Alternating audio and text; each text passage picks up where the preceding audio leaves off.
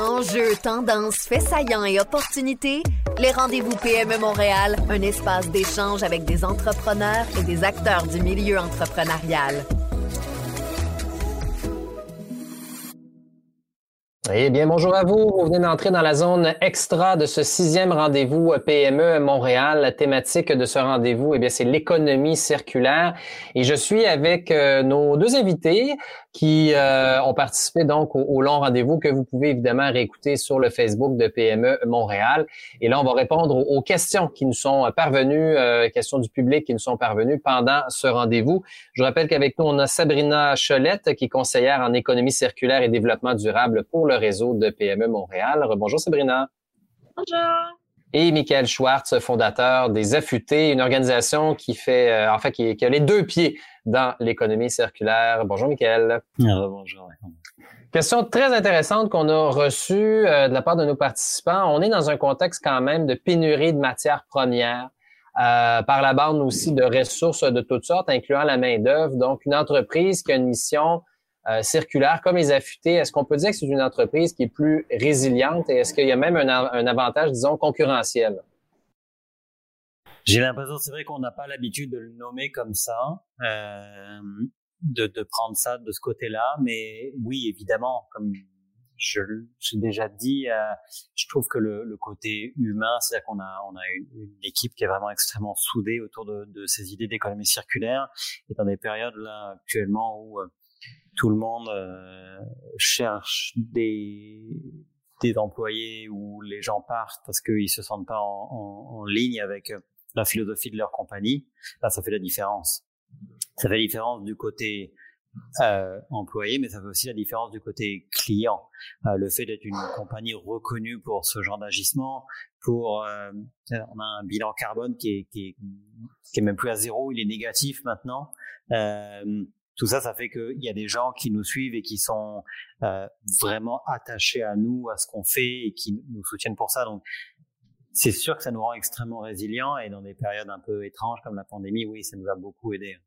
Et en termes de matières premières, Sabrina, c'est quand même intéressant cette question de résilience parce qu'effectivement, on a vu nombre d'entreprises qui ont de la difficulté à trouver leurs matières premières neuves, mais des déchets, on en aura toujours. Là. oui, absolument. Il y a beaucoup de stocks qui dort euh, qui n'est pas euh, utilisé à son plein potentiel euh, et qui malheureusement va finir dans des sites d'enfouissement. Donc, d'être capable de, de quand il y, a, une entreprise qui est intéressée à, s'approvisionner à partir de matières récupérées, ça envoie quand même un signal aux générateurs que ce qu'ils envoyait dans ces vidanges, ça a de la valeur finalement, puis que ça vaut la peine de peut-être mettre en place un système de tri à l'interne qui va permettre de, de vraiment c'est soit réutiliser une partie de ces matières-là à l'interne ou euh, de, de convenir d'ententes avantageuses avec euh, tout un écosystème de repreneurs. Donc, euh, définitivement, la pandémie, ça a comme un peu remis le point sur les i de la de, de la dépendance qu'on avait. Et il y a même une étude qui a été faite, bon, c'était après, je pense, le premier six mois de pandémie qu'on a vécu.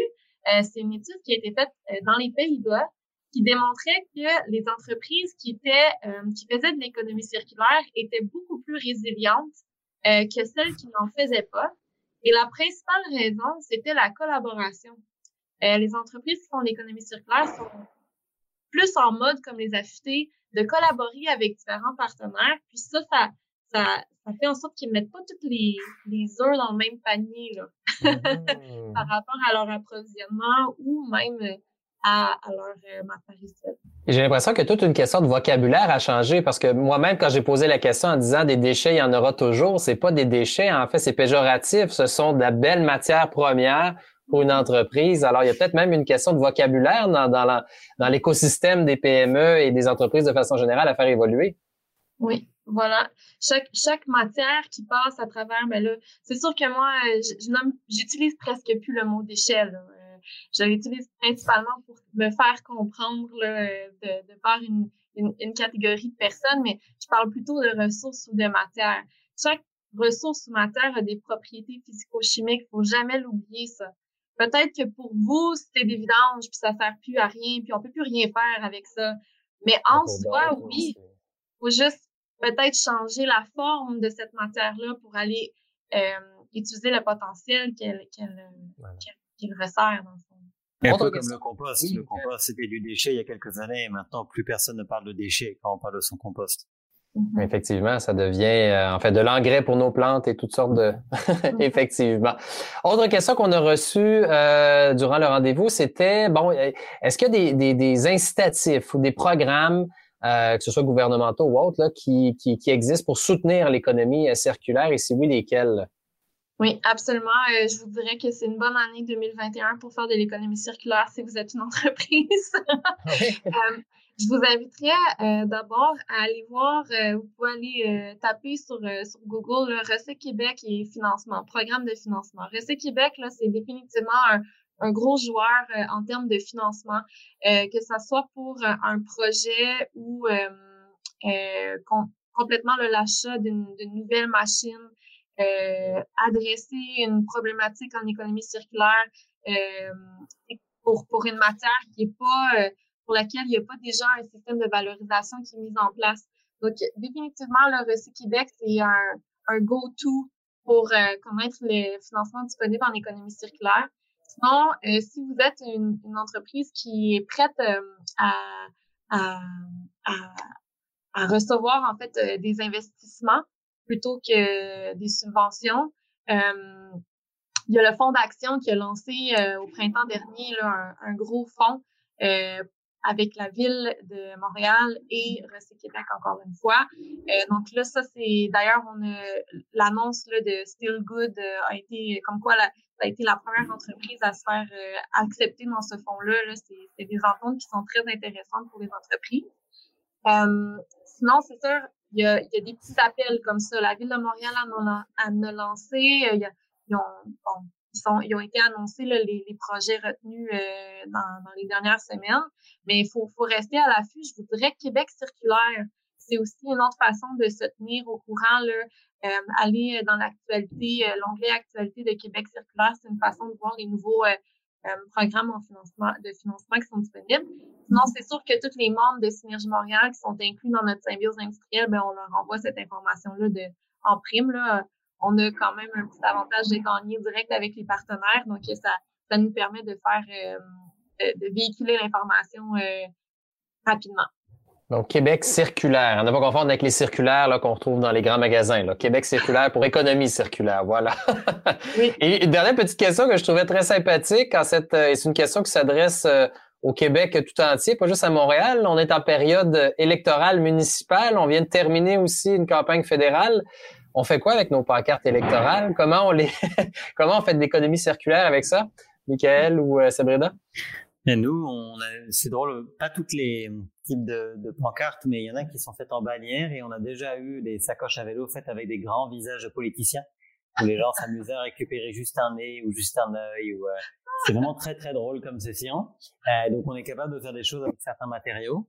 Euh, après sur la partie sur les matériaux vraiment euh, plastique plastique, je pense que y a, Sabrina aura des idées. Après il y a, des fois des choses innovantes qu'on peut faire de l'isolation, des matériaux extérieurs, il, y a, des choses assez intelligentes, mais effectivement, ça prend déjà d'être capable de les récupérer et de, travailler avec. Ouais. Ben moi, je dirais que la première chose à faire, on s'adresse euh, à l'ensemble des, euh, des candidats. Hein. Euh, en fond, c'est plus les candidats que le public en général, mais euh, la première chose, c'est de regarder à l'interne dans son parti si c'est possible de les garder, de les réutiliser pour une prochaine campagne. Tantôt, on parlait là, des slogans qui vont peut-être changer ou des fois, il y a une date mais tu sais, ça, ça se prévoit dans l'éco-conception de pancarte électorale. Puis de dire, OK, ben, on peut-tu les rendre un peu intemporels, puis à la limite, mettre juste un collant par-dessus pour ajuster comme le slogan ou la date ou quelque chose comme ça. L'éco-conception, là, à la base, ça serait la première chose à faire pour votre prochaine pancarte euh, électorale. Euh, après ça, le, le réemploi, si vous êtes capable de faire du réemploi, que ce soit pour votre propre parti, ou sinon, euh, écrivez-nous euh, chez Synergie Montréal, puis on va pouvoir vous, euh, vous mettre en lien avec euh, d'autres entreprises ou organismes qui sont à la recherche de Coroplace. C'est sûr que le réemploi, on va le prôner le plus possible, mais il y a une limite. Éventuellement, ben, le Coroplace, c'est composé de polypropylène, donc c'est un plastique qui est recyclable au Québec. Donc, on peut toujours l'envoyer euh, une entreprise dans le centre du Québec qui s'appelle euh, Replast vont transformer ces, ces pancartes-là en mobilier urbain extérieur, les tables à pique-nique en polypropylène, les chaises en polypropylène, donc, on peut toujours regarder ça, mais euh, c'est sûr que ça va pas aux poubelles. ça, c'est sûr. Non, mais j'aime bien prévenir avant de guérir. Donc, prévoir dès la conception du produit une seconde utilisation. C'est, je pense mm-hmm. que c'est, c'est ce que je retiens du, euh, de, de, cette excellente réponse. Merci beaucoup à vous deux, donc, Michael et Sabrina, et merci à vous d'avoir été à l'écoute. Pour des contenus extra et des extraits inédits, rendez-vous à pmempl.com rdv et abonnez-vous à l'infolettre de PME Montréal. Les rendez-vous PME Montréal sont également disponibles en balado sur toutes les plateformes.